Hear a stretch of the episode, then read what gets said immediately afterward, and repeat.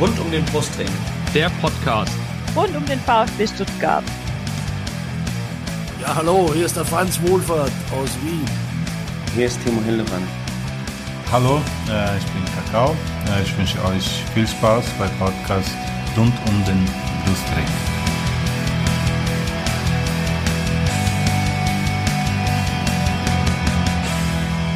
Herzlich willkommen zum Podcast rund um den Brustring. Äh, Dieses Folge 168. Mein Name ist Lennart. Heute mal alles andersrum. Ähm, ja, es ist die letzte Folge vor der WM-Pause. Es geht um den 15. Spieltag Leverkusen 2, VfB 0. Und ich bin heute natürlich nicht alleine hier in der Leitung, sondern ich habe von rund um den Brustring diesmal den Steffen dabei. Hallo Steffen. Abend, Lennart. Und wir haben uns auch einen Gast eingeladen. Das ist diesmal Jörn. Er ist VfB-Fan oder er ist, glaube ich, schon insgesamt zum dritten Mal dabei. Ich weiß es gar nicht mehr. Drittes Ja, oder viertes Mal, Jörn? Genau, zum dritten Mal. Sehr gut. Ja, dann ähm, schauen wir mal, was es heute zu besprechen gibt. Ähm, also wir werden natürlich sprechen über das Spiel des VfB Leverkusen. Wir reden ähm, ein bisschen über das, was sonst so rund um den Brustring passiert ist. Äh, In den paar Tagen seit unserer letzten Folge. Das war ja dann noch ein bisschen was. Und ähm, genau, werfen einen, schauen noch auf unsere anderen Mannschaften, auf unsere Leihspieler und äh, ja, werfen einen kleinen Ausblick auf das, was uns vielleicht dann nach der WM-Pause erwartet und auch das, was in der WM-Pause was passieren wird. Jörn, du warst ja schon so häufig da, ich würde jetzt mal auf die äh, Vorstellung verzichten, wenn das für dich in Ordnung ist. Natürlich. Kein Ding. Ansonsten könnt ihr danach, könnt ihr das gerne noch ähm, nachhören. Ja, ähm, eins will ich aber nicht überspringen, denn wenn ihr uns finanziell unterstützen könnt oder wollt, dann könnt ihr das über Patreon oder über PayPal tun. Ihr kennt das alles, ihr findet das auf rundumdenbrustring.de slash support. Ähm, ich möchte mich auf jeden Fall bedanken bei Marc, der auf dem Team Hildebrand-Level uns unterstützt mit 5 Dollar im Monat. Der wird deswegen in jeder Folge genannt. Und äh, es gibt mehrere Menschen, die uns mit 2 Dollar im Wechsel, im Wechsel, im Monat unterstützen. Ähm, und das ist, da nennen wir heute stellvertretend Ute und wir haben einen neuen äh, Supporter, einen neuen Patreon, der uns mit unglaublichen 11 Monat, 11 Euro im Monat unterstützt. Äh, das ist der Daniel. Vielen Dank an dieser Stelle. Daniel und ihr könnt uns natürlich auch über PayPal unterstützen mit einem kleinen Betrag, wann und wie häufig ihr wollt. Das hilft uns, den Podcast am Laufen zu halten und äh, neues Equipment zu beschaffen. Wenn notwendig ist, zum Beispiel einen neuen Rechner für mich. Okay, ist vielleicht ein bisschen viel, aber ähm, ihr hört das jetzt nicht, aber wir hatten, es hat lange gebraucht, bis wir diese Folge endlich aufnehmen konnten. So, aktuelle Themen. Die Mannschaft äh, ist heute abgehoben von Frankfurt nach ich weiß nicht, wo sie denn genau landen, aber auf jeden Fall nach, nach Texas, äh, befindet sich eine Woche in Austin. Äh, Nationalspieler sind nicht dabei. Äh, Waldemar Anton und Nikolaus Nathal sind nicht dabei, weil ihnen noch wohl noch eine Boosterimpfung fehlt. Äh, Chris Führig kriegt äh, eine Platte aus der Schulter entfernt von diesem Schlüsselbeinbruch, den er sich vor der letzten Saison zugezogen hat in der Vorbereitung. Und äh, Atakan Karasov fährt nicht mit, weil wegen ihn in äh, Spanien noch ein Verfahren läuft. Was hältst du denn generell von dieser USA-Reise? Ja, eigentlich äh, weiß ich nicht. Ähm, Das ist ja, glaube ich, so ein bisschen äh, vom, von der DFL, um die Bundesliga ein bisschen in den USA zu vermarkten. Und ähm, ich weiß nicht, ob dem VfB da so wahnsinnig viel bei geholfen ist, äh, das jetzt äh, zu machen. Ich meine, die haben, glaube ich, ein oder zwei Testspiele da, aber die jetzt in der jetzigen Situation unbedingt eine USA-Reise machen müssen. Viele Mannschaften Mhm. sind ja, glaube ich, auch ähm, gar nicht vor Ort. Also die, die Spieler haben jetzt auch teilweise Urlaub, die halt keine Nationalspieler sind in anderen Vereinen. Kann man halt so oder so sehen. Also Na, na, oh. gut, ja, und ähm, man hat das neulich die Kalender gezuckt und hat gemerkt, okay, also wenn der äh, wenn der Kader in den und Sam Mislintat in äh, den USA weilt und äh, Alexander Werle am kommenden Donnerstag jetzt noch ähm, auf einer DFL-Mitgliederversammlung ist und dann nach Katar reist, dann äh, kriegen wir leicht einen zeitlichen Verzug rein in diese ganzen Verhandlungen. Äh, Steffen, und deswegen hat Alexander Werle jetzt seine Reise zur WM abgesagt, um äh, die Verhandlungen mit Sven Mislintat, ähm, was wie er das genannt, so bald wie möglich zu finalisieren. Ähm, da hätte man früher drauf kommen können, dass das zeitlich alles hinten raus ein bisschen knapp wird, oder wie siehst du das? Ja, ich finde schon ein bisschen erstaunlich, dass du dir einen äh, sagenumwobenen mittlerweile ähm, Fahrplan aufstellst und den immer wieder zitierst, nur um jetzt dann auf einmal zu merken, huch, das wird ja dann doch ein bisschen knapp, äh, ist ja was, was irgendwie alle haben kommen sehen, dass auch diese Hinausschieberei von den Vertragsgesprächen jede Menge Zündstoff birgt. Und so ist es ja jetzt auch gekommen. Ich bin jetzt natürlich froh, dass er die Katarreise absagt, wobei ich auch gar nicht weiß, ob das jetzt wirklich nur deshalb ist und äh, was das bedeutet. Bedeutet das, dass er vielleicht mehr Zeit einrichtet, weil eine Einigung äh, in weite Ferne gerückt ist? Oder ist es jetzt so, dass ich gedacht habe, naja, komm, wir müssen jetzt doch schnell Nägel mit Köpfen machen, äh, damit wir auch schnell einen Trainer haben, der dann eben auch die äh, Wintervorbereitung ähm, leitet. Ja, bin mal gespannt. Aber grundsätzlich ist diese ganze äh, Aufschieberitis beim VfB ja eine reine Pest und ich fand jetzt auch die, ähm, ja, wie du sagst, also das hätte man sich einfach deutlich früher äh, schenken können, den ganzen Spaß, den wir jetzt haben. Ja, wir können ja gleich nochmal darauf kommen, was dann auch direkt nach dem Spiel ähm, gesagt wurde. Nee, eigentlich können wir es jetzt, können wir es jetzt besprechen. Ähm, Jörn, wie fandst du denn die Aussagen von, von Mislintat direkt nach dem, nach dem Leverkusen-Spiel, wo es dann darum ging, ob Michael Wimmer jetzt, ähm, ob er Michael Wimmer für einen guten Trainer halt für den VfB, wenn ich es richtig wiedergebe? Mhm. Und ob er den, ähm, ähm, ob er ihn auch weiter als Trainer behalten würde, meinte er, naja, das sollte auch jemand entscheiden, der äh, über den 30.06.2023 hinaus Vertrag hat. Das hat er ja nach dem Berlin-Spiel, glaube ich, gesagt, ne? Ähm, ah, das ist im Berlin-Spiel. Ja, ähm, er, ich glaube, er hat ja, ähm, also so, ich habe mir das Spiel jetzt nochmal angeguckt, ich war ja im Stadion und äh, das, ich glaube, er hat gar kein Interview gegeben nach dem Spiel. Er war ja total nachdenklich und ist dann auch in die Kurve gegangen und hat, man hatte so den Eindruck, als wenn, also ich hatte so den Eindruck jetzt auf Sky, wo ich das nochmal gesehen habe, dass er sich da irgendwie auch verabschiedet. Also mhm. das war sehr, sehr. Äh, wie er vom Block da stand, ich war ja auch da. Ne? Ja. Ich hatte ihn gar nicht so wahrgenommen im Stadion, dass er da vorne hinkam. Ich hatte nur den Wimmer gesehen, dass er halt auch da zu der Mannschaft ging. Ja, und er stand ja da bei den anderen Co-Trainern. Ja. Stimmt, das, das war schon am Hertha-Spiel, da hat man jetzt auch schon drüber gesprochen. Das, ich, das, wir nehmen so kurze Reihenfolge in der englischen Woche auf, dass ich das schon durcheinander geschmissen habe. Ja, schauen wir mal. Ähm, wobei ja. er hat, äh, er hat ja, also er hatte danach ein Interview und hat da seine Aussagen von letzter Woche, also vom Hertha-Spiel, so ein bisschen relativiert wieder. Ähm, also das äh, hat quasi erklärt, dass ähm, er natürlich dann nur mitentscheiden kann, wenn man sich quasi jetzt auf einen Vertrag einigen würde, so in der Art, dass er das so gemeint hat. Und mhm. das kein Foreshadowing sein sollte, äh, dass mit ihm nicht verlängert wird. Okay. Ja, also wie gesagt, ach, jetzt, jetzt weiß ich was nach dem, ja, ja, der Instagram-Post, der war jetzt nach dem, nach dem Liverpool. Genau, der Instagram-Post von ja, ja, weil, kam jetzt, genau. Naja, weil ich war auch im Stadion, ich habe nämlich auch hinterher in der Interviews gar nichts mitbekommen, weil wir halt auf der Rückfahrt waren. Deswegen, ja, okay. Ja, also ähm, haben wir die Unklarheit beseitigt. Ähm, nach diesem äh, ganzen Kram mit der USA-Reise und den Verhandlungen äh, steigt dann die Mannschaft am 12. Dezember wieder ins Training ein. Steffen, passt es aus deiner Sicht? Drei Wochen Urlaub dann nach, äh, nach der USA-Reise? Oder ist es zu spät? Äh, jetzt muss ich mir mal kurz helfen. Äh, wann geht die Bundesliga wieder los mit Spieltag 16? Äh, am 25. Ne, 21. glaube ich. Ja, ich glaube am 21. Ja. Hm. Ja, naja, also ich meine, auf der einen Seite kannst du ja sagen, gut, vielleicht ist mal ein bisschen Pause gar nicht so schlecht, dass die Jungs mal äh, vielleicht auch mal so ein bisschen wieder mit dem Kopf auf den Platz kommen danach. Ähm, auf der anderen Seite muss natürlich sagen, eigentlich wäre es wichtig, relativ schnell wieder anzufangen, vor allem wenn wir dann eben einen neuen Trainer haben, dass der notfalls seine Handschrift da möglichst schnell reinbekommt.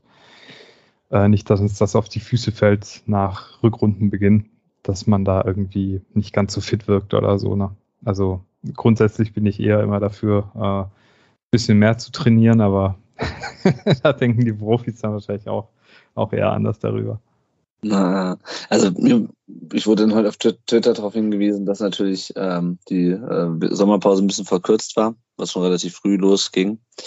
Ähm, ja, also ich finde es auch ein bisschen komisch, weil ich denke auch, man könnte da, es gibt viel zu trainieren, ähm, aber wenn die natürlich dann hinten raus und nach im neuen Jahr dann relativ eng schon getaktet sind, ich glaube, es geht auch dann relativ bald schon ins Trainingslager nach Jahreswechsel, dann ähm, soll es halt so sein.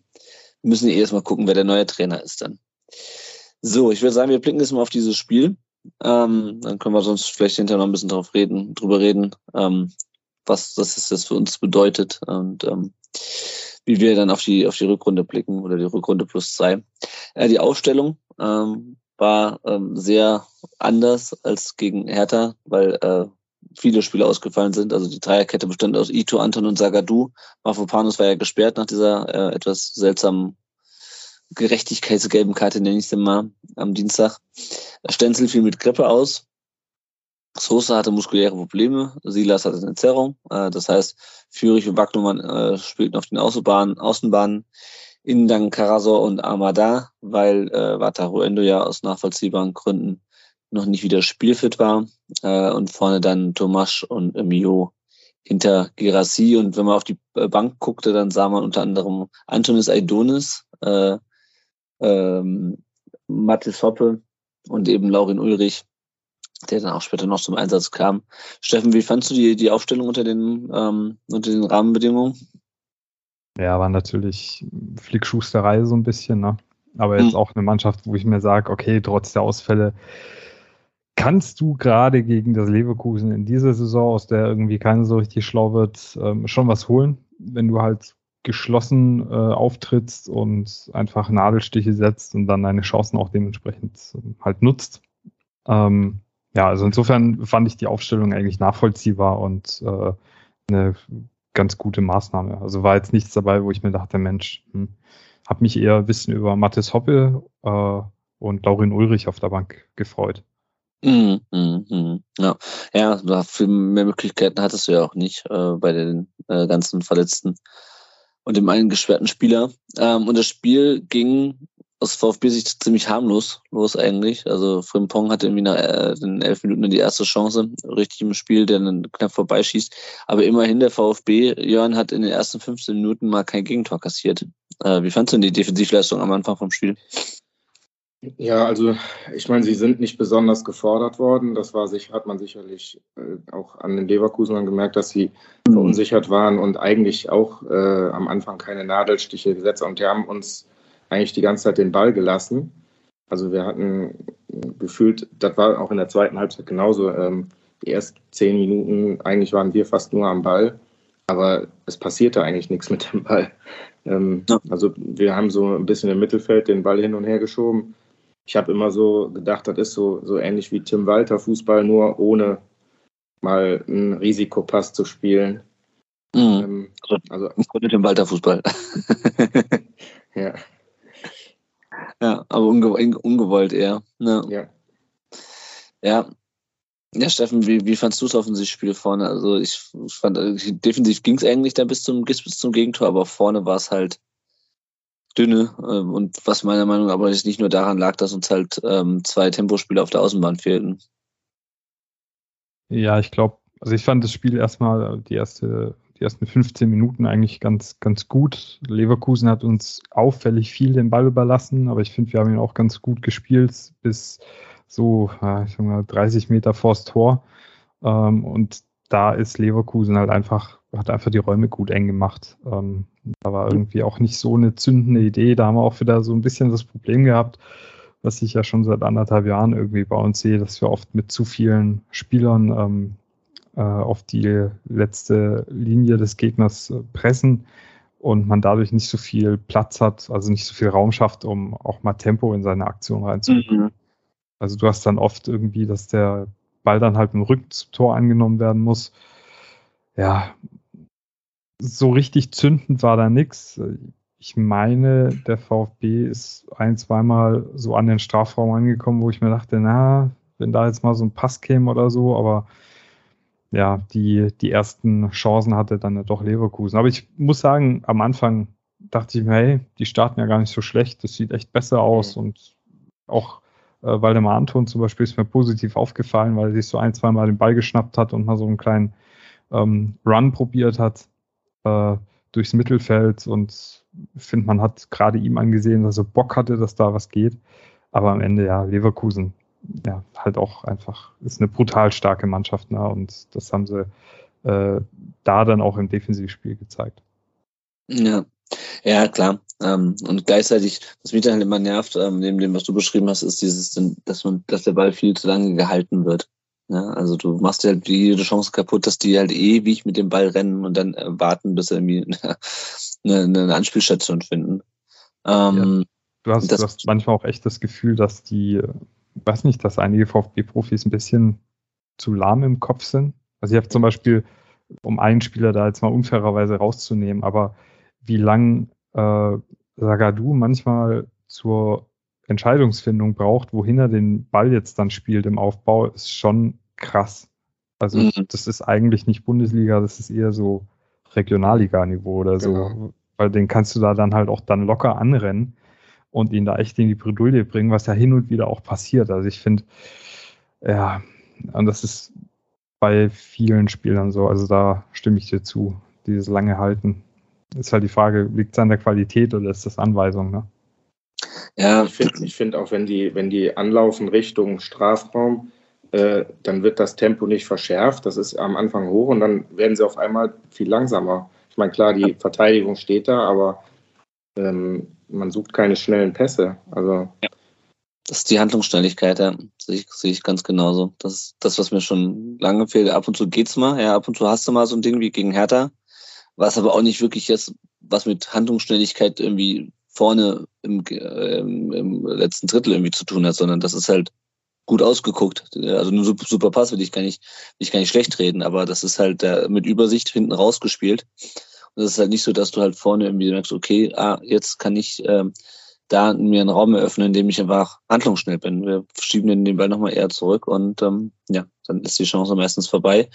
Aber da dann auch mit der ersten Halbchance für den VfB, der leider vorbeiköpft, äh, in der 26. Ähm, und ich fand, Leverkusen hat dann aber mit Adli und Diaby schon ähm, sein Potenzial gezeigt in der 27., 29. Minute. VfB kann das aber klären. Aber als dann ähm, in der 30. das 1-0 durch Diaby fiel, finde ich, hat er sich dann schon ein bisschen angekündigt, oder? Dass es ähm, irgendwann scheppern wird.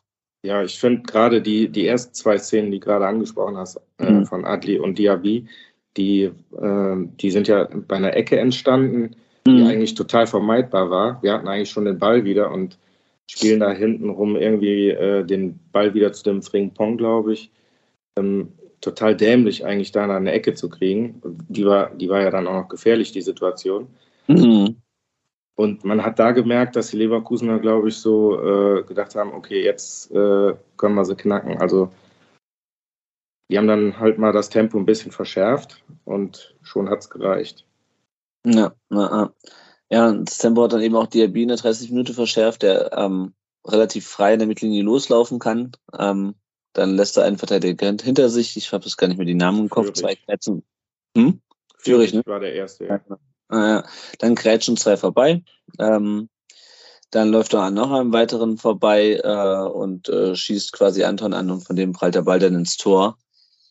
Steffen, das erste, was mir aufgefallen ist, dass wir wieder überhaupt nicht ins Mittelfeldpressing kommen. Also das war schon gegen, gar das gegen ähm, Gladbach so bei den Gegentoren, dass du gegen so Spieler dann einfach, du lässt sie erstmal einfach laufen. Also die haben so viel Platz in der Mitte, das, das ist, muss eigentlich hinten raus bestraft werden fast, oder? Wie siehst du es? Ja, also das, das 1-0 hatten wir zwar ja ziemlich äh, ähm, genau aufgedröselt dann. Äh, weil das für uns beide ja ganz schön, ganz schönes Ärgernis war. Äh, ja, du siehst halt wieder, Führig kommt zu spät ins Pressing im Mittelfeld, äh, versucht dann irgendwie hinterherzukommen, aber gegen Diaby hast du da keine Chance. Dann Gretchen, glaube ich, äh, wir Gretchen an Ito Thomas. und äh, Thomas, genau. Äh, Diaby da halt Weltklasse, legt da den Ball quasi über die Grätsche und, und hüpft noch mit drüber. Und dann passiert was, ah, ich habe ja gerade Waldemar Anton lobend erwähnt, aber wenn du dir das Tor anguckst, ähm, Waldi läuft, glaube ich, zuerst mit äh, dem anderen Leverkusener Stürmer mit. Äh, Sagadu übernimmt dann eigentlich genau, ja. und, und Anton geht aber halt schon wieder einen Schritt zu weit. Äh, und also ich meine, so wie das Tor fällt, ist es dann Pech, ja. Aber es wäre auch vermeidbar gewesen. Also ich habe nochmal geguckt, Sagadu verhält sich wirklich richtig, weil der macht zuerst mal den Laufweg zu äh, direkt zum Tor, übernimmt dann eigentlich den Gegenspieler und Anton läuft eigentlich schon ein bisschen zu weit mit dem Gegenspieler in den Strafraum rein. Wenn er quasi einen Schritt weiter vorne bleibt, kann er den Diaby ein bisschen effektiver dann entgegentreten und den Schuss vielleicht unterbinden. Und ja, dass das Ding dann halt da so ein Ping-Pong-Tor wird, scheiße. Ähm, aber du hast ja auch schon gesagt, so ein bisschen angekündigt hat sich irgendwie so ab der weiß nicht, 22. oder so, hat Leverkusen immer mehr gedrückt und kam zu Eckbällen und so. Jon hat es ja auch schon gesagt. Ähm, ja, aber grundsätzlich dachte ich mir jetzt, ja, kacke, also das, das 1-0 hätte jetzt eigentlich auch echt nicht sein müssen. Ja. Und ich meine, klar, Diaby ist gut, ja. Also das ist halt die solche Spieler, die du halt manchmal auch gegen Spielen gegen Dortmund oder Bayern hast. Die haben einfach eine individuelle Qualität, die reicht halt für uns, ja, um auch mal so ein Ding, so ein Spiel quasi alleine zu entscheiden. Und gleichzeitig, ähm, ich habe mal geschaut, ob der Diaby jetzt irgendwie bis in der bisherigen Saison irgendwie kaum gespielt hat oder so, ja, dass du sagst, okay, der ist jetzt wieder gerade wiedergekommen und so. Nein, der spielt schon die ganze Mannschaft, der spielt schon die ganze Saison.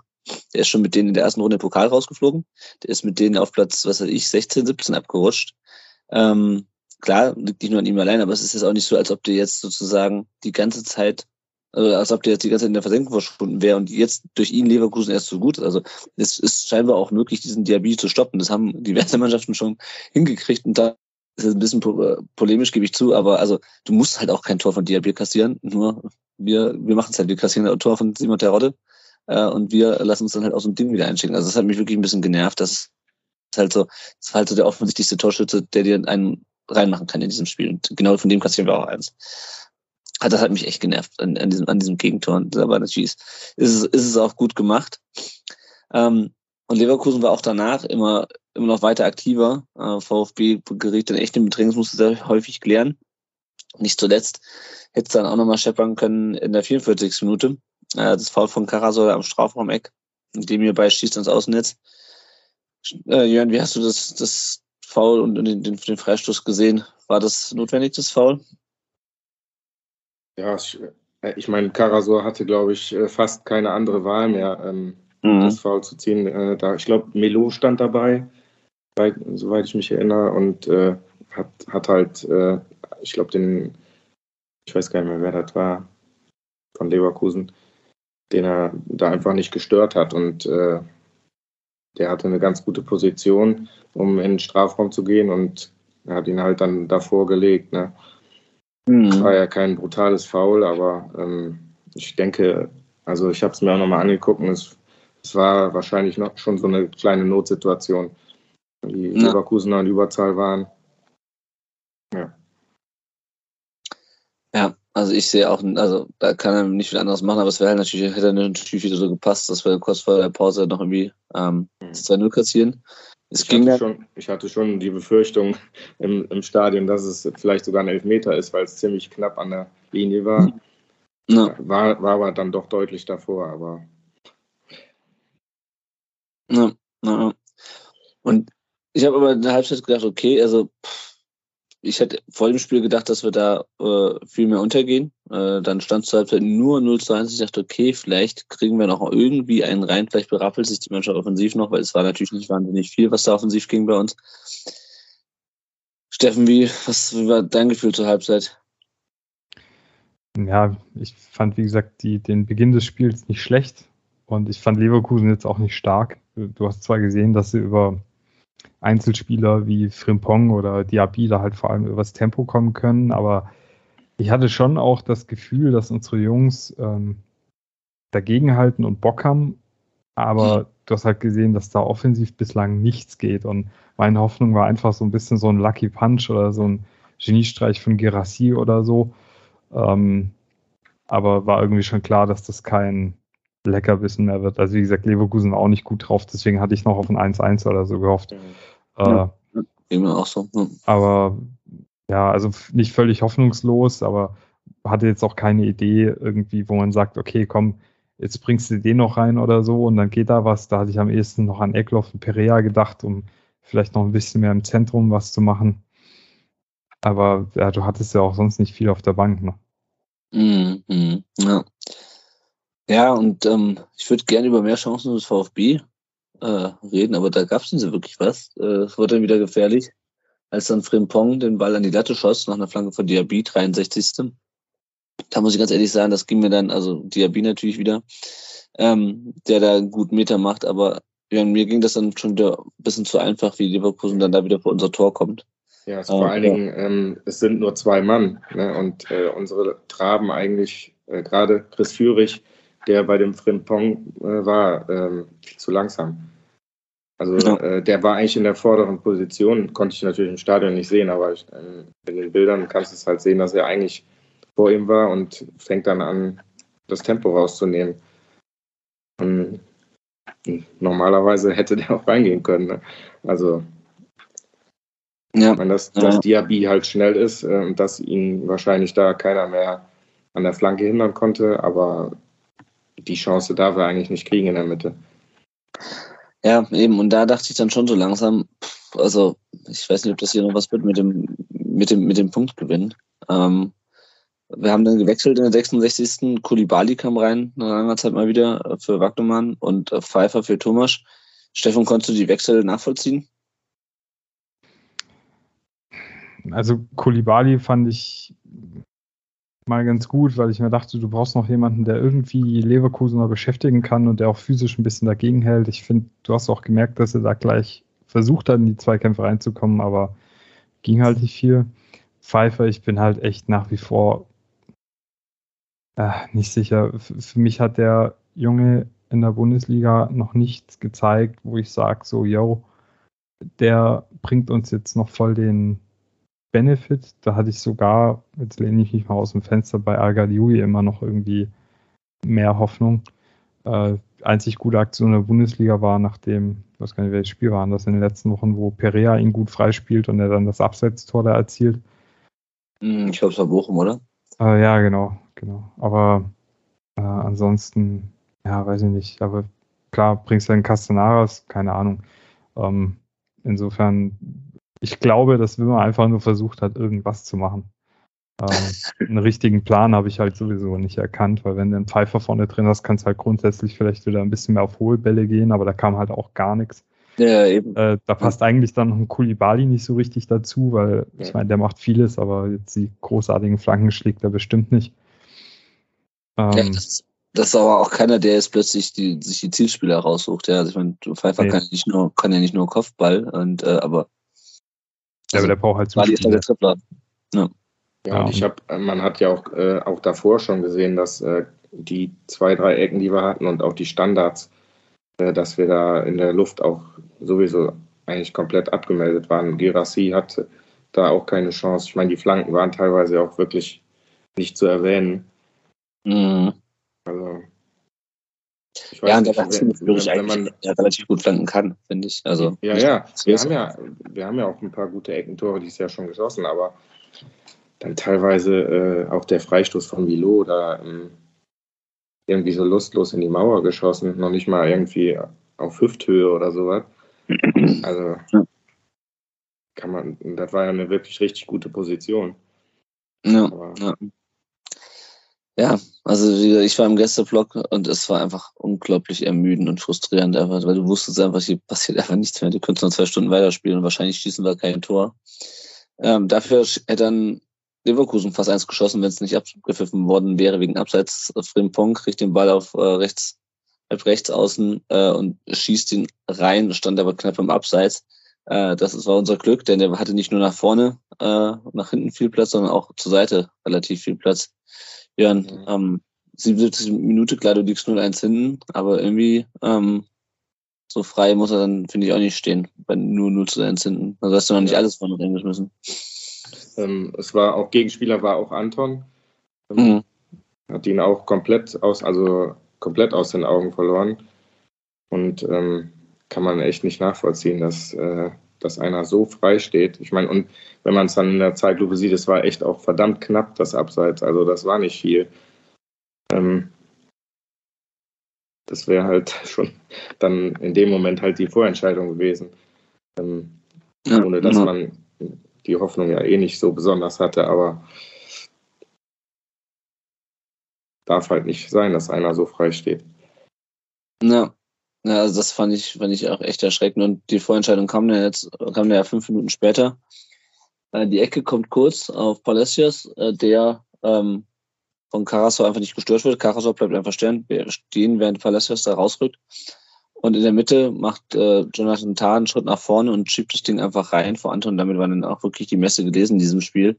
Was ich halt wieder nicht verstehe, ist, also du kannst so noch so viele Verletzte haben und dir können zwei Verteidiger ausfallen, aber diese Szene musst du besser verteidigen. Warum dann Kara, also es ist eine Standardsituation, du wirst nicht ausgekontert. Warum dann Karason nicht, mit, nicht mitgeht, wenn der, der Palacios rausrückt, weil du siehst, dass der Ball auf den kurzen Pfosten kommt oder halt kurz kommt. Äh, warum da fünf Leute um, oder was weiß ich, wie viele um den Tag rumstehen und der einfach nur einen Schritt nach vorne machen muss. Also das war ja auch nicht mal besonders, also das war schon gut für Leverkusen, aber es sind ja auch nicht, dass du sagst, um Himmels Willen, da haben sie jetzt ihr, ihr Kopfballungeheuer äh, angeschossen oder sowas. Also, Steffen, wie fandst du es 2-0? Ähm, muss, muss noch ganz kurz was zu Jan sagen. Ich glaube, bei, bei dem Absetztor war tatsächlich Ito der zugeteilte Gegenspieler von Frimpong, ja. äh, der dann okay. völlig dämlich da einfach ins Zentrum läuft, wodurch Kulibali da irgendwie ein paar Meter zurückgehen muss und Frimpong dann aber die paar Meter eben Platz hat. Aber ähm, genau bei der nächsten Szene ist es nämlich so, dass der Spieler, den du gerade schon angesprochen hast, nämlich äh, Waldemar Anton, für mich sich auch wieder viel zu billig von Tar abkochen lässt. Also Tar, der macht irgendwie einen Schritt. Der, Fe der Fehler von ihm fängt ja schon vorher an. Und zwar ähm, die Ecke, ich habe mir mhm. das eben nochmal angeguckt, ähm, die durfte ja gar nicht entstehen. Ähm, er, er, ist, er ist am Ball und äh, kann den Ball eigentlich mit dem linken Fuß ins Ausschießen, ins Seitenaus und versucht irgendwie mit seinem rechten Fuß, äh, stolpert er den Ball in, also äh, katastrophal. Also das sah nicht nach einem Bundesliga-Fußballer aus. Nee, also, da haben wir an dem Tag eh wenig Dann gehabt. ist es äh, okay, aber ähm, Nee, also das, das, Lennart, du hast es ja eigentlich gerade alles schon richtig gesagt, das war viel zu billig. Also am Ende stehen alle Verteidiger zu weit weg von ihren Gegenspielern alle stehen dann nur im Fünfer rum, statt irgendwie sich aktiv auch äh, zum Nebenmann zu orientieren oder so. Anton lässt sich mit einer Körpertäuschung von, von Tar Richtung äh, quasi Strafraumgrenze täuschen, wodurch Tar dann mit dem nächsten Schritt an ihm vorbeigehen kann, was halt irgendwie gar keinen Sinn macht. Und äh, Ito steht da auch irgendwie, ja, versucht da noch irgendwie ranzukommen, aber im Ende war das halt auch, ich weiß nicht, du hattest ja gesagt, du standst im Block und hattest, ähm, hattest das Gefühl, da geht nichts mehr. Und du hattest auch irgendwie bei den Spielern das Gefühl, mhm. dass die genau dasselbe Gefühl haben und ja. genau so halt auch spielen. Also bei Sky äh, äh, hat der Reporter, ich meine, ich höre das eigentlich nicht gerne, aber der hat gesagt, äh, er hätte den Eindruck bei dem Spiel, dass, also hat er so in der 72. Minute 22 Akteure, äh, die spielen gerade Fußball, als wollten sich nicht mehr verletzen und alle wollen zur WM. Mhm. Waren ja viele auf dem Platz, die zur WM fahren. Ne? ja, ja, bei, bei Leverkusen waren es, glaube ich, drei, vier, aber sonst. Äh ja, also Nationalspieler waren alle äh, so WM-Teilnehmer. Ito, ne? Ja. ja, und dann ähm, war das Spiel eigentlich, also wirklich gelaufen mit Ulrich, Laurin Ulrich kann man noch erwähnen, Bundesliga-Debüt. Da kam dann für Mio in der 85. Minute rein und Perea für Fürich. Ähm, prinzipiell erstmal cool für Ulrich, dass er da auch mit, dem, äh, mit äh, Einsatzminuten belohnt wird. Fliegt jetzt auch, glaube ich, mit in die USA. Ähm, und wurde jetzt auch, hatten wir letzte Folge schon besprochen, mit der Fritz-Walter-Medaille in Silber ähm, ausgezeichnet. Steffen, ich glaube, dass, äh, also ohne dem jetzt zu viel Vorschusslorbeeren aufbürden zu wollen, ähm, da sind schon einige Zeichen, äh, dass das ein, äh, ein guter werden könnte, oder? Ich finde, du hast auch gesehen, als er dann auf dem Platz war, äh, dass er mit dem Ball umgehen kann. Und mhm. der ist ja auch körperlich, finde ich, echt schon für einen Profifußball irgendwie bereit. Mhm. Ähm, in der U19 ja absolut herausragend, trotz seines Alters. Und äh, äh, bei der U17 ja sowieso gewesen. Und ich denke, ja, das, das ist. Also ich freue mich irgendwie schon so ein bisschen auf, auf äh, darauf, wenn Lee Egloff und Laurin Ulrich mal zusammen im Mittelfeld spielen, weil da da haben wir dann nochmal zwei, die äh, selbst Lösungen suchen und ähm, das, auch, das auch kreieren können. Also ja, stehen alle Zeichen positiv. Jetzt muss es halt nur weiter auf Platz bringen. Äh, hatten wir ja schon häufig genug, die Fritz-Walter-Medaillengewinner. Ich ja. erinnere da mal an Paddy Funk, den wir damals alle abgefeiert haben. Der kickt jetzt, glaube ich, bei Groß Asbach oder so. Ja, ähm, im Zweifelsfall immer bei Groß Asbach. ja. ähm, Also mal abwarten. Aber grundsätzlich, glaube ich, hat der Junge alles, was man braucht, um es in die Bundesliga zu schaffen. Und wie gut es dann wird, das muss ich dann jetzt halt mal zeigen. Ja, und hängt natürlich auch mal so ein bisschen ab. Ich fand noch eine Situation, ähm, ja. die fand ich so ein bisschen erschreckend. Das habe ich auch direkt im Stadion so wahrgenommen. In der 86. Minute war so ein Foul an den Perea in, an der Ecke. Und wir bekamen einen Freistoß und keiner ging dahin. Ja, ja, ja, ja. Ich hatte da habe ich gedacht, was machen die denn jetzt? Da hat es fast eine Minute gedauert, bis der Ito dahin getrabt ist. Ja. Und also ich meine, gab schon Spiele, die hat man in der 85. Minute noch gedreht, aber äh, da hatte anscheinend auch keiner mehr Lust zu. Also. Ja.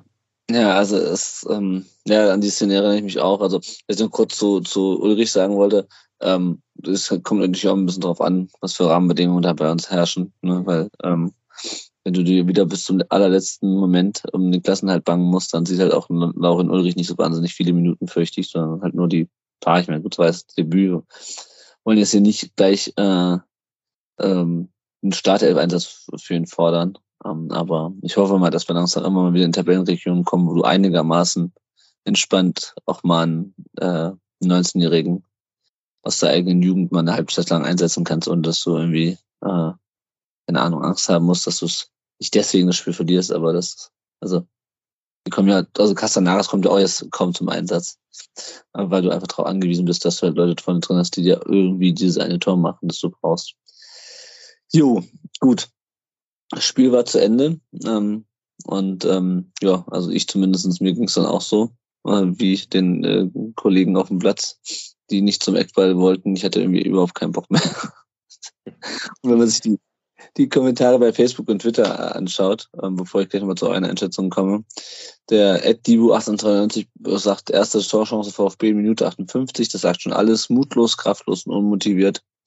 Obwohl Bayer in der zweiten Halbzeit Räume zu Rauffahren bot, war erschreckend zu sehen, dass die Mannschaft ohne Endo, Sosa und Mafropanos nicht den Hauch einer Chance auf den Klassenverbleib hat. Das würde ich jetzt so krass nicht sagen. Ähm, ich würde schon sagen, es war ein extrem schlechter Tag, den sie erwischt haben, aber es war, es reiht sich halt in die ähm, in die Serie von schlechten Auswärtsauftritten ein, oder Steffen? Ähm, ja, klar. Also ich meine, wir haben jetzt wie lange kein Auswärtsspiel gewonnen? Seit einem Jahr oder so? Seit dem 11. Dezember 2021. Ja, ja, das ist halt.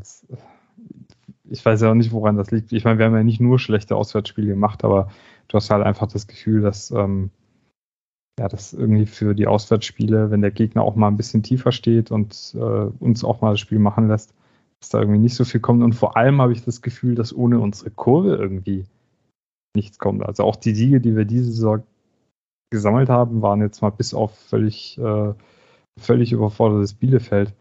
Ähm, meiner Meinung nach Siege von der Cannstatter Kurve. Also mhm. da, hat man, da hat man die ja quasi wie gegen Köln in der letzten Saison, am letzten Spieltag, äh, durch, also zum Tor hingebrüllt. Da reingeschrien quasi. Ja. Und ähm, deswegen, also ich, ich habe ja auch das Gefühl, habe das schon oft geäußert, ich glaube, in der Mannschaft stimmt schon zwischenmenschlich und ich glaube, die haben auch Bock, aber irgendwie passt da das Spielkonzept nicht. Also man sieht es ja auch nicht. Und wenn du halt mhm. auswärts ohne klaren Plan hingehst, ja, da kannst du immer viel davon reden, wie Matarazzo, dass du halt irgendwie dein Spiel spielen willst, aber irgendwie kein Mensch weiß, was unser Spiel eigentlich ist. Also wir haben unsere Identität im Angriffsspiel ja komplett verloren seit, seit dem ersten Jahr nach dem Aufstieg. Ähm, mhm. Gefühlt passt man sich immer dem Gegner so ein bisschen an, aber auch nicht so richtig. Und äh, ja, so richtig ersichtlich, was, was da eigentlich gemacht werden soll, ist nicht. Und das, ich meine, die anderen Mannschaften wissen mittlerweile halt auch, dass du, ähm, wenn du unsere Abwehrspieler früh presst, dass es da zu Fehlern kommt, dass unsere Spieler mit hohen Bällen wenig anfangen können, ähm, dass wir im äh, defensiven Mittelfeld häufig einfach eine, eine Unterbesetzung haben, ähm, dass du uns darüber gut angreifen kannst und dass du halt am Ende irgendwie versuchen musst, Borna Sosa in, in den Griff zu bekommen. Ja, ja. Und dann geht halt bei uns schon nichts mehr. Und klar, wie willst du dann auswärts, äh, ja, auswärts können die anderen Mannschaften sich auch sagen, hey, komm, die versuchen wir mal das Spiel machen zu lassen. Wir stellen halt rechts zu ähm, und lassen die erstmal ein bisschen kommen. Und wenn die dann hinten ein bisschen aufmachen, dann schauen wir mal, was geht. Und das reicht halt gegen VfB. Ja. Ja, das ist halt vor allem auch diese mentale Instabilität. Ne? Also du kannst halt, das stimmt alles, aber du könntest halt trotzdem irgendwie ein bisschen mehr mentale Widerstandsfähigkeit zeigen. Aber das, das schafft dann die Mannschaft auch ganz häufig Ja. einfach. Also Da- du kriegst dann da so Ding Ja, da, dir und dann war es das wieder. da Gefühlt. fehlt die, die, die mentale oder die Mentalität über 90 Minuten. Also du hast halt immer mal wieder so ein Ding, wo du denkst du, ja, brutal, jetzt gehen die halt voll. Ja. Das geht dann fünf Minuten und dann ist halt wieder rum. Und wenn die, wenn die diese Leistung halt mal über, über wenigstens zwei Drittel der Zeit bringen würden, dann würden wir halt auch nicht über einen Abstieg äh, sprechen. Weil wenn Mhm. du so manchmal so Phasen hast, wo die den Gegner voll hinten reindrücken und du weißt gar nicht genau wie, aber das geht nur über den Wille, ja. Immer wieder bricht einer aus, bringt eine Einzelaktion, Mafropanos rückt mit vor, du hast den Strafraum dann gut vorne besetzt und und und. Äh, aber du hast nie das Gefühl, das ist ein Plan, sondern immer, dass die da jetzt mal alle gerade voll Bock haben. Und dann kommt wieder die mentale Müdigkeit und man schlawenzelt da hinten wieder rum oder lässt sich vom Gegner auch ein bisschen lullig spielen und so. Ja, weiß auch nicht. Man, Ja. man bekommt halt irgendwie so als VfB-Fan mittlerweile so den Eindruck, äh, man weiß vorher schon viele Ergebnisse, wie es ausgeht.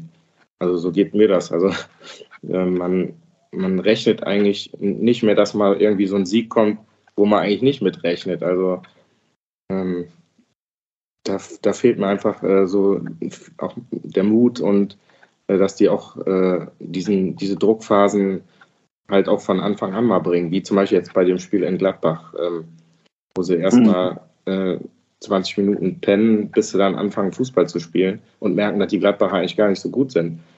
Aber da war es dann Ja. schon fast zu spät, ne? Ja, oder halt ne, gegen Hertha, wo du dann halt gut anfängst und dann trotzdem äh, Ja. dir den, den, den Ausgleich einfängst, weil du halt wieder am Pennen bist. Also ja, der ähm, Mark H. Mark Bank, also der Benchmark, äh, der war ja auch neulich zu Gast bei uns, schreibt totale Angst aus dem Fußball. Jedes Mal, wenn man aufdrehen könnte, geht es zurück und ein abgefälschter Ball kann auch nur ins Tor gehen, wenn man mal schießt. Offensichtlich das schlechteste Spiel der ganzen Vorrunde.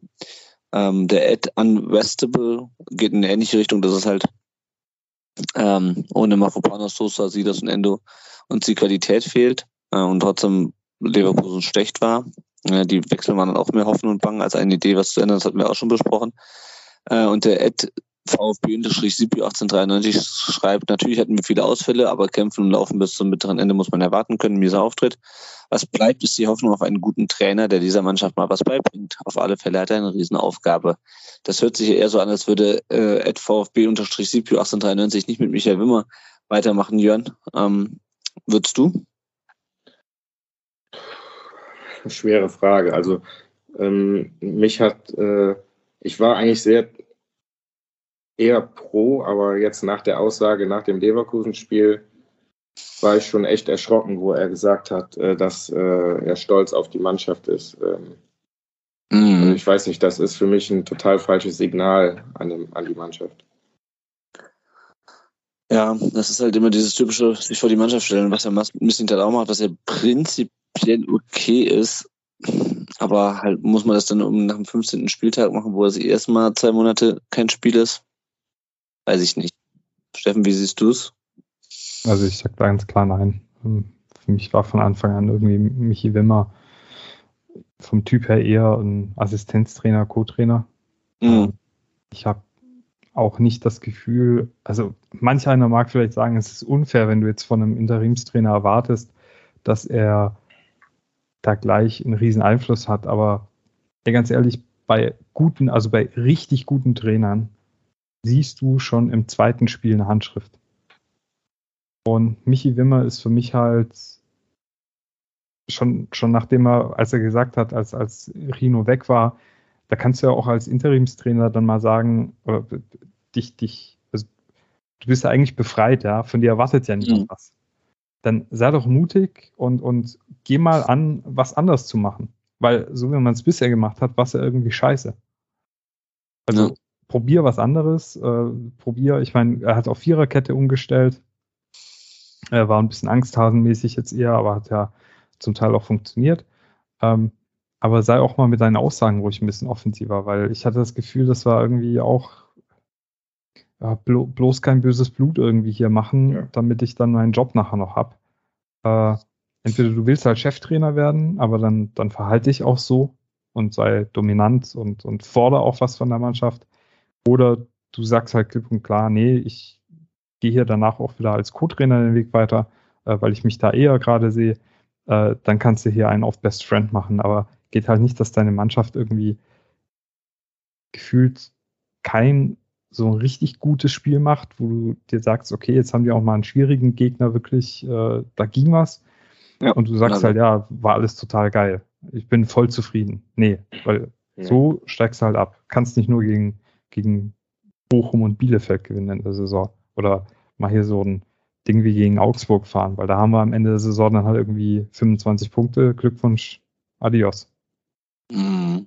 Ja, und ich meine, es ist natürlich, wie gesagt, er bezieht es halt natürlich auf die vielen Verletzten, aber trotzdem, das ist halt, das hat halt für mich auch schon wieder so Erinnerungen oder macht äh, weckt Erinnerungen an die letzte Saison, wo es dann auch irgendwie so, ja, so viele Verletzte und ja, natürlich musst du die Mannschaft auch loben, die sich dann in einer schwierigen Situation den Arsch aufreißt. Auf der anderen Seite, das hält halt nicht ewig. Und in dieser Situation, in diesem Spiel wäre mehr drin gewesen, wenn die Mannschaft, wie du so sagst, halt auch mal ja, über sich hinauswächst, ja, auch mal halt einen großen schlägt. Und das wäre auch in diesem Spiel gegangen. Ja, es wäre sicherlich noch anstrengender gewesen, als wenn du halt einen Sosa und einen Silas und einen Endo da hast und einen Mafropanos.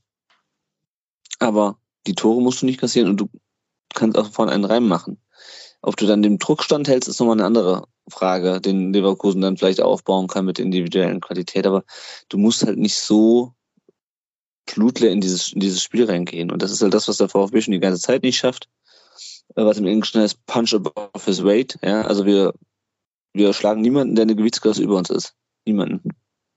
Seit dem 5-1 gegen Dortmund, glaube ich, nicht. Ja.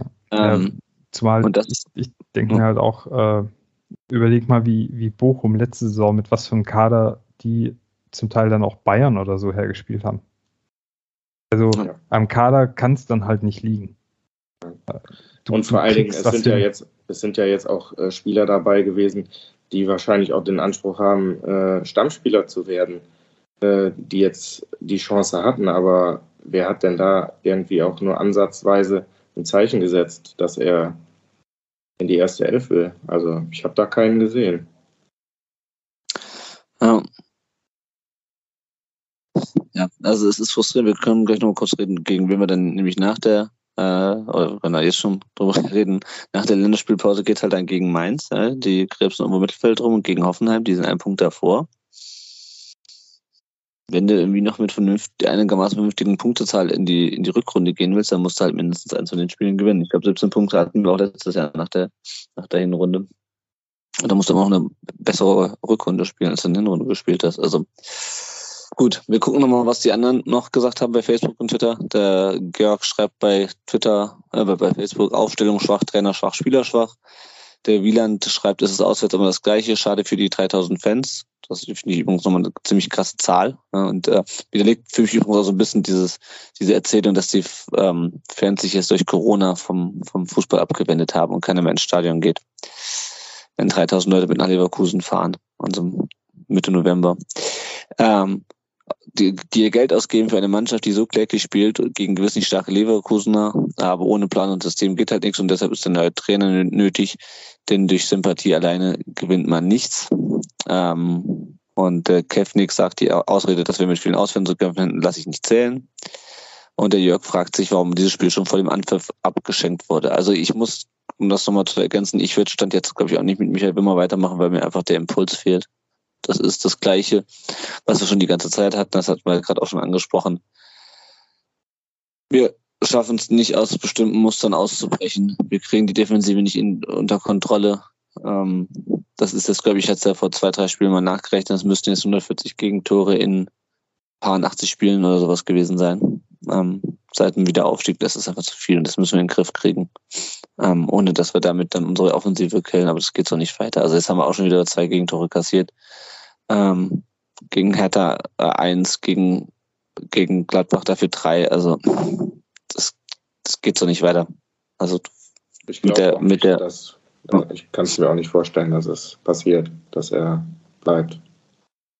Mhm. Ja, ist halt die Frage jetzt, ne? Da hängt halt auch davon ab, wer ähm, welchen äh, hängt halt auch von der Entscheidung, ob die zuerst getroffen wird, so rum. Ja. Ähm, weil ich weiß nicht, ob Sven Mislintat jetzt einfach nur gesagt hat, okay, ich hau jetzt einfach irgendwas sowas raus wie diese etwas übertriebene Hochrechnung mit den Punkten. Ähm, und intern ähm, denke ich halt anders. Keine Ahnung. Also ich bin von Michael Wimmer jetzt wirklich nicht überzeugt und ich sehe auch keine Triggerpunkte, die er bei der Mannschaft unbedingt findet. Ja, er hat Spiele gewonnen, aber es war auch bitter nötig. Weil weniger als diese drei Siege, die wir jetzt unter ihm in der Bundesliga geholt haben, dann wären wir halt jetzt schon abgestiegen, um ganz ehrlich zu sein. Also, es ist auch nicht so, als ob das jetzt die, der krasse Turnaround wäre, weil weniger als die neun Siege und Spiel als äh, unter Matarazzo ging halt auch nicht, finde ich. Und ähm, na, also wir müssen uns noch ein bisschen gedulden, bis da Entscheidungen getroffen werden. Ja, das gleiche, was Müslintat angeht, ich habe momentan auch überhaupt kein Gefühl dafür, ob er, ob er mit ihm verlängert wird oder nicht. Ähm, der allgemeine Stimmung ist ja, dass er sich mit dem, diesem Instagram-Post jetzt schon verabschiedet hat.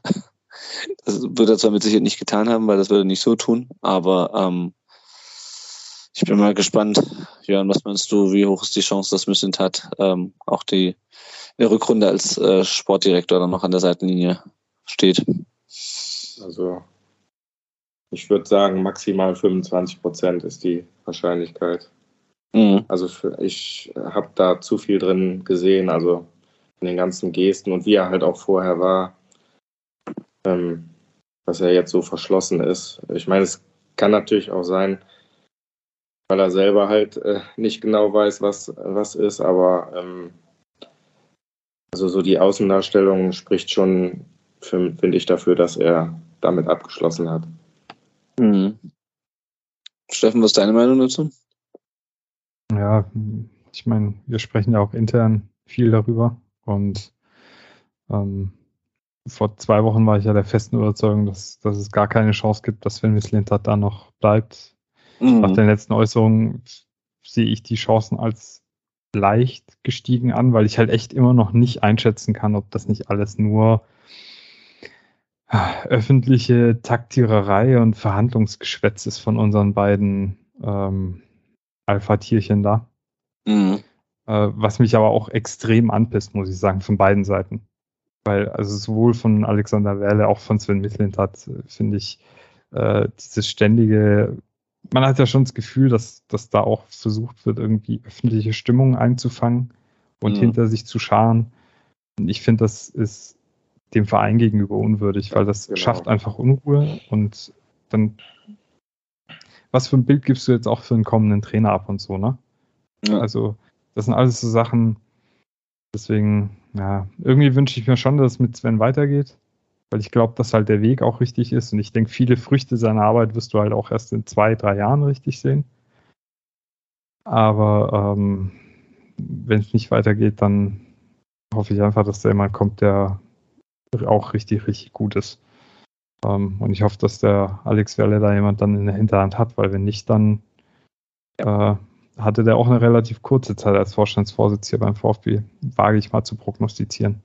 Ja, um Sven Müsling jetzt zu zitieren, ähm, das Wichtige ist nicht, wer geht, sondern wer kommt. Also, das ist nämlich genau die Frage. Also, wie willst du dich dann sportlich weiter aufstellen? Fängst du jetzt plötzlich wieder an, ähm, Restaurant zu kaufen, was auch probates Mittel sein kann, um Klassenhalt ähm, zu schaffen, gar keine Frage. Oder setzt halt auf Wertsteigerung, ähm, weil auch zum Restaurant leer kaufen brauchst du, musst, brauchst, musst das Geld haben. Und ich meine, das ist gar nicht despektierlich. Also ne, es gibt viele Mannschaften, die mit Spielern, die woanders äh, nicht den Durchbruch geschafft haben, äh, die die Mannschaft so richtig zusammengesetzt haben, äh, dass es dann funktioniert. Die Frage ist halt, wie nachhaltig ist das dann? Weil wenn du dann lauter 29-Jährige hast, die du halt nicht für viel Geld verkaufen kannst, weil halt einfach die nicht mehr so einen hohen Marktwert haben, um jetzt mal ganz rein betriebswirtschaftlich zu denken, ich weiß es nicht. Also ich bin auch mal gespannt. Es wird eine spannende WM-Pause. Es ist eh schon eine außergewöhnliche Situation durch diese unsägliche WM und jetzt wird sie noch außergewöhnlicher für uns. Also langweilig wird uns, glaube ich, nicht. So, wir blicken mal kurz. Das heißt, ihr wolltet noch, wolltet jetzt noch was sagen dazu. Ansonsten würde ich nochmal auf die Tabelle gucken. Nö, passt. Ja. Gut. Alles klar. Wir blicken auf die Lage nach dem 15. Spieltag. Der VfB ist dort angelangt, wo er auch zu Beginn dieses Jahres stand, nämlich auf dem Relegationsplatz äh, mit 14 Punkten, 18 zu 27 Tore. Also auch hier sind wir schon wieder bei fast äh, bei fast zwei Toren, äh, zwei Gegentoren pro Spiel. Jetzt ist WM-Pause. Wir hatten es ja schon angerissen. Die Mannschaft fliegt jetzt in die USA oder ist heute in die USA geflogen, heute am Montag, kehrt nächsten Montag zurück, hat dann drei Wochen ähm, Urlaub und spielt dann am 16.12. noch gegen Luzern. Wahrscheinlich das Abschiedsspiel für Christian Kentner, könnte ich mir vorstellen, keine Ahnung. Ähm, und spielt jetzt in, in Austin irgendwann abends, ich glaube Samstagabend deutscher Zeit, äh, gegen den ersten FC Köln noch ein Testspiel. Und im 21. Januar geht es dann gegen Mainz weiter. Ich meine, das ist wahrscheinlich noch viel zu früh, auch mit der Transferperiode, die noch kommt und was weiß ich, was noch alles bei der WM passiert. Ähm, aber Mainz hatte ich schon angesprochen, sind Tabellenzehnter, 19 äh, Punkte, 19 zu 24 Tore, also auch biederes Mittelmaß. Haben jetzt 1-1 gegen Frankfurt gespielt am Wochenende, davor dreimal am Stück verloren. Haben so Spiele geschafft wie 5-0 gegen Köln, aber auch 2-6 gegen München. Also wirklich so, ja, Mittelfeld der Tabelle. Äh, Karim Unisivio und Markus Ingwertson mit jeweils vier Treffern die besten Torschützen. Ich weiß nicht, Jörn, willst du schon Ausblick wagen auf Mainz oder ist dir zu früh dafür? Ja, ist schwierig, ne? Also ähm, eigentlich fand ich, die Mainzer lagen uns eigentlich immer. Mhm. So, zu Hause haben wir, glaube ich, oft gewonnen. Äh, und aber es ist halt äh, mit der Pause ist dann immer sehr schwierig zu sagen, wer dann halt gut aus der Pause. Also der, wenn die jetzt direkt am Samstag jetzt gegen die spielen müssten, würde ich sagen, wird es eng, aber wer weiß, was bis dahin alles passiert. Ja. Ist, schon, ist schon schwierig, da einen wirklichen Ausblick zu wagen, weil man weiß ja noch nicht mal, wer Trainer wird, ob dann noch Sosa da ist zum Beispiel oder was weiß ich, was da noch alles passiert. Ja, nee, dann, dann, dann lassen wir das auch. Blicken kurz mal auf unser äh, Tippspiel, weil auch welche Spiele uns dann gesperrt fehlen oder verletzt werden, das wissen wir auch noch nie. Also gesperrt glaube ich niemand, aber verletzt. Schauen wir mal. Der JR geht mit 197 Punkten als ähm, erster in die WM-Pause. Dann folgt Prinz Poldi äh, auf Platz zwei und Michael und Powerschlau geteilt auf Platz drei. Dass wir kein WM-Spiel, Tippspiel machen, ist, glaube ich, selbsterklärend. Und falls ihr es noch nicht denken konntet, wir machen keins. Ähm, bevor wir jetzt gleich auf die anderen VfB-Mannschaften noch kurz blicken, noch ein zweiter Werbeblock. Wenn ihr uns nicht finanziell unterstützen könnt oder wollt, dann gebt uns doch einfach auf Apple Podcasts oder auf Spotify eine Bewertung ab. Rezensiert uns auch gerne auf Apple Podcasts, das lesen wir dann vor. Und äh, wir freuen uns natürlich, wenn äh, ihr uns weiterempfehlt. Äh, ihr könnt es auch gerne ganz altmodisch tun, wenn ihr dann nächsten Samstag dann ähm, auf dem Amateursportplatz seid oder was ganz anderes macht als Fußball. Ähm, erklärt doch trotzdem den Leuten, was ein Podcast ist, dass es uns gibt. Äh, dann werden vielleicht auch mit ein paar Sonderfolgen äh, euch die Zeit, während äh, euch die fußballlose Zeit jetzt ähm, verkürzen. Genau. So, die anderen VfB-Mannschaften, die äh, Frauen, die auch weiterspielen übrigens während der Pause, haben 0 zu 0 gegen den FV Niefern äh, gespielt, äh, den Tabellensechsten. Sind jetzt wieder auf Platz 2 zurückgefallen in der Oberliga Baden-Württemberg äh, mit 26 Punkten. Die spielen jetzt am Samstag um 17 Uhr gegen den ersten FC Mühlhausen, den Tabellenachten. Dann geht es am 27. Ähm, November noch weiter gegen den TSV Neckarau, die sind aktuell Vierter. Und dann ist äh, auch bei denen Winterpause bis zum 12. März. Ähm, hoffen wir mal, dass sie da zumindest bis zur Winterpause die Tabellenführung zurückerobern können. Der VfB 2 hat nach einer 0 zu 2, nach 0 zu 2 Rückstand noch 2 zu 2 gegen den Tabellenzweiten TSV Steinbach gespielt. In der Regionalliga Südwest Noah Garnaus mit seinem dritten und Marco mit seinem fünften Saisontreffer. Und der VfB 2 ist jetzt elfte von 18 Mannschaften mit 22 Punkten. Äh, die haben jetzt noch ein paar Spiele vor der Winterpause. Am Samstag geht's gegen, ähm, nee, am Sonntag, pardon, am Sonntag äh, geht's um 14 Uhr gegen Mainz 2 dann noch gegen Balingen, in Trier, gegen Worms bis im Dezember. Ähm, die Spiele werden jeweils um 14 Uhr angepfiffen. 26.11., 3.12., 10.12. könnt ihr eh alles in diversen Apps nachlesen. Äh, dann ist auch Winterpause bis zum 11. März. Ähm, die U19 hat 0 zu 1 gegen Unterhaching verloren. Ist jetzt siebter von 17 Mannschaften mit äh, 13 Punkten nach neun Spielen und ich glaube, es liegt nur noch zwei oder drei Punkte vom Abstiegsplatz. Ähm, also auch da muss man ein bisschen aufpassen. Spielen jetzt am Samstag das Derby gegen den KSC um 11.30 Uhr. Dann spielen sie noch in Trier am 4.12. und dann äh, steht am 11.12. noch das Pokalspiel beim F äh, FC Schalke 04 an. Äh, beide Spiele werden um 11 Uhr angepfiffen und am 7.12. geht es dann noch um 18 Uhr in Wangen äh, um den WFV-Pokal oder darum, da eine Runde weiterzukommen. Und schließlich noch die U17 hat 2 zu 2 in Freiburg gespielt. Elliot Bujupi mit seinem achten Saisontreffer und Jasinho Malanga mit seinem fünften. Der VfB ist es in der, ähm, in der U17 Bundesliga Vierte von 17 Mannschaften und die spielen jetzt noch am Sonntag gegen Unterhaching, danach in Hoffenheim und dann gegen Mainz und dann ist auch da Winterpause. Also ihr seht, man kann noch genug VfB-Spiele sehen in dieser Hinrunde. Man muss halt nur zu den Frauen, zur zweiten oder zu den äh, A oder B-Junioren gehen. Ich weiß nicht, wird einer von euch äh, sich jetzt die äh, fußballfreie Zeit mit ähm, Nachwuchs- und Frauenfußball verkürzen? Ja, ich bin ja ähm, Co-Trainer hier von der Elfmannschaft mhm. und bin da sowieso aktiv. Also von daher. Sehr gut. Ja, also ich denke, ich werde äh, zumindest mal versuchen, das ein oder andere Mal bei den Frauen wieder vorbeizuschauen. Da war ich jetzt schon eine Weile nicht mehr. Mhm. Ähm, ja, und ansonsten äh, schaue ich mir vielleicht ein paar Zusammenschnitte von VfB-Spielen aus besseren Zeiten an. Mal sehen. Ja, ich fand die Idee sehr charmant, dass jemand, dass wir einfach während der WM äh, Sport 1 wieder in DSF umbenennen können und die uns einfach um, äh, ein paar schöne Hallenturniere ja. in Meppen und, und äh, Osnabrück äh, in, auf die Beine stellen. Das wäre schön. Aber ich glaube, die Zeiten sind vorbei. Gut, wir blicken noch kurz auf unsere Leihspieler. Äh, Ömer Beas hat am 17. Spieltag der zweiten Bundesliga mit Magdeburg 1 zu 3 verloren gegen Bielefeld, äh, gegen äh, Matteo Klimowitz. BS stand nicht im Kader. Ne, Magdeburg ist 17. der zweiten Liga mit 17 Punkten. Und äh, Matteo Klimowitz saß im gleichen Spiel 90 Minuten auf der Bank. Was ich ganz interessant fand, ist, dass man jetzt überlegt, ähm, beide zurückzuholen. Weil ich glaube, die haben zusammen 10 Minuten gespielt in dieser äh, Hinrunde in der zweiten Bundesliga. Ja, eigentlich äh, ganz gute Reaktion, oder? Weil es ist, also gerade BS ist frustrierend. Äh, auch wenn auch nicht wirklich überraschend, finde ich, dass der nicht spielt bei einem Abstiegskandidaten. Ja, also da habe ich auch gedacht, dass der da doch Einsatzzeiten bekommt. Auch äh, Matteo Klimowitz hätte ich eigentlich schon erwartet, dass der äh, bei Bielefeld auch mehr Einsatzzeiten beim bis vor kurzem Tabellenletzten bekommt. Ja. Ja, ja.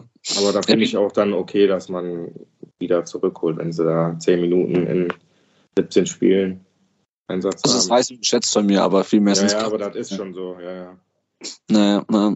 ja, Bielefeld ist es durch den Sieg auf Platz 16 gesprungen, äh, hat jetzt auch 17 Punkte und äh, genau, damit ist die Hinrunde in der äh, zweiten Bundesliga beendet. Momo Sissé saß 90 Minuten auf der Bank, als Wisla Krakau 1 zu 1 bei Novi Sasch äh, gespielt hat. Wisla Krakau ist Zehnter der zweiten polnischen Liga mit 24 Punkten. Vahid Fakir wurde beim 5 zu 1 von Nordsjelland gegen Aalborg in der 86. Minute eingewechselt und hat zum 5 zu 1 getroffen. Also immerhin, herzlichen Glückwunsch, Herr Fakir. Hast du das Tor gesehen? Äh, nee. Mega geil. Muss ich mir ja, mal angucken. Richtig geiler Schlenz aus der zweiten Reihe an die Unterkante von der Latte. Also geil. ein Riesentor. Geil, geil. Ja, das muss er noch, noch mal bei uns zeigen nächstes Jahr. Ja. ja unser Fünfjahresprojekt. Neuseeland ist jetzt äh, weiter Tabellenführer. Aber ich meine, das ist es halt, ja. In so einer Situation, die spielen 5-1, da kannst du halt aus dem Jungen mal reinbringen, macht ihr dir noch eine Bude. Ja, wir krebsen uns jede Woche einen ab und ja, dann siehst du halt auch nicht mehr so viel Land als, als Jugendspieler. Aber gut. Ähm, Roberto Massimo äh, sieht auch nicht so wahnsinnig viel Land mit in der zweiten portugiesischen Liga, war jetzt äh, nicht im Kader beim äh, 2 zu 1, äh, beim 3 zu 1 äh, gegen den City Trofense. Äh, und Vicheo ist es in der zweiten portugiesischen Liga Sechster mit 20 Punkten. Clinton Mola hat äh, durchgespielt, endlich mal, äh, in der Championship beim 0 zu 3 von Blackburn gegen Tabellenführer Burnley. Das war das Spitzenspiel, zweiter gegen erster. Und die Rovers sind jetzt dadurch Dritter in der Championship. Äh, auch in allen genannten Ligen ist das natürlich erstmal Pause. Äh, in England fangen sie, glaube ich, aber schon Mitte Dezember wieder an. Äh, ich weiß nicht, ob die davon ausgehen, ich weiß nicht, wie die kennen den WM-Spielplan nicht, wahrscheinlich gehen die davon aus, dass England dann schon wieder, dass alle, alle, alle Nationalspieler schon ausgeflogen sind, keine Ahnung. Ähm, Leonhard Münst war nicht im Kader, als der FC St. Gallen relativ überraschend, fand ich, den FC Sion mit 7 zu 2 abgefertigt hat. Äh, auch da bin ich mal gespannt. Also ich mache ja immer so einen Artikel in der Winterpause, um nach Hause zu finden, wie es unseren Leihspielern geht. Ich weiß ehrlich gesagt nicht, was da bei St. Gallen los ist, weil der war, der hat, glaube ich, ein Testspiel gegen uns gespielt und einmal im Pokal. Ähm, und äh, warum der da überhaupt kein, kein Land mehr sieht, das verstehe ich ehrlich gesagt nicht. Gut. St. Gallen ist das dritte von, zehnter, äh, von zehn Mannschaften in der Super League mit 24 Punkten. Mosanko saß 90 Minuten auf der Bank beim 2-2 von Vitesse Arnhem gegen die Go Ahead Eagles die Venta, so ein ganz großartiger Vereinsname. Ähm, und Alexis TB beim 0 zu 3 gegen Austria Lustenau wurde er nach nur 81 Minuten mit einer gelben Karte ausgewechselt und Alltag ist jetzt Achter der Bundesliga mit 18 Punkten. So, Lieber Jörn, vielen Dank, dass du die Zeit genommen hast, erstmal auf meinen lahmen PC zu warten und damit uns über dieses genauso wenig erfreuliche Spiel zu reden, das VfB Leverkusen. Danke, dass du da warst. Ja, gerne. Danke, dass ich dabei sein durfte. Ja, gerne immer wieder. Und äh, euch haben wir auch zu danken fürs Zuhören, fürs und Unterstützen äh, in äh, den regulären Podcast-Folgen äh, in diesem Jahr, denn damit ist jetzt erstmal Schluss für dieses Jahr keine weitere Spieltagsfolge logischerweise geben. Wir haben noch ein paar Sonderfolgen in der Pipeline, also noch keine Zusagen, aber wir haben ein paar Anfragen rausgeschickt. Wir hoffen, dass wir euch da noch ein bisschen äh, extra Content bieten können in der, ähm, in der Winterpause. Ja, ich würde noch äh, gerne äh, sagen, also ich bin genauso ähm, wie ihr auch anti-Katar und äh, ich wollte trotzdem auf ein Tippspiel von der Ticketbörse ja. VfB Stuttgart hinweisen. Ähm, und zwar aus dem einzigen Grund, äh, das ist für einen guten Zweck, für, Krebs, äh, für die Krebsstation in Stuttgart. Mhm. Und ähm, ja, da kann man bei Instagram, glaube ich, und Facebook sind die, da kann man da halt auch, wenn man sich nicht für die WM interessiert, dran teilnehmen und krebskranke Kinder unterstützen.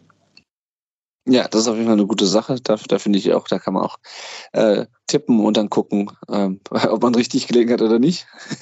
Ja. Das ist auf jeden Fall eine, eine, eine sehr gute Sache. Ähm, genau. Also ihr hört uns auf jeden Fall nochmal in diesem Jahr, denke ich. Im Zweifelsfall müssen wir sowieso eine Sonderfolge wegen diverser Personalentscheidungen machen, wie wir das in der Vergangenheit schon gemacht haben. Also langweilig wird uns nicht. Ähm, vielen Dank an dieser Stelle fürs Zuhören und wir hören uns äh, auf jeden Fall nochmal dieses Jahr aller, aller, aller spätestens dann aber im neuen Jahr. Danke fürs Zuhören und tschüss. Tschüssi.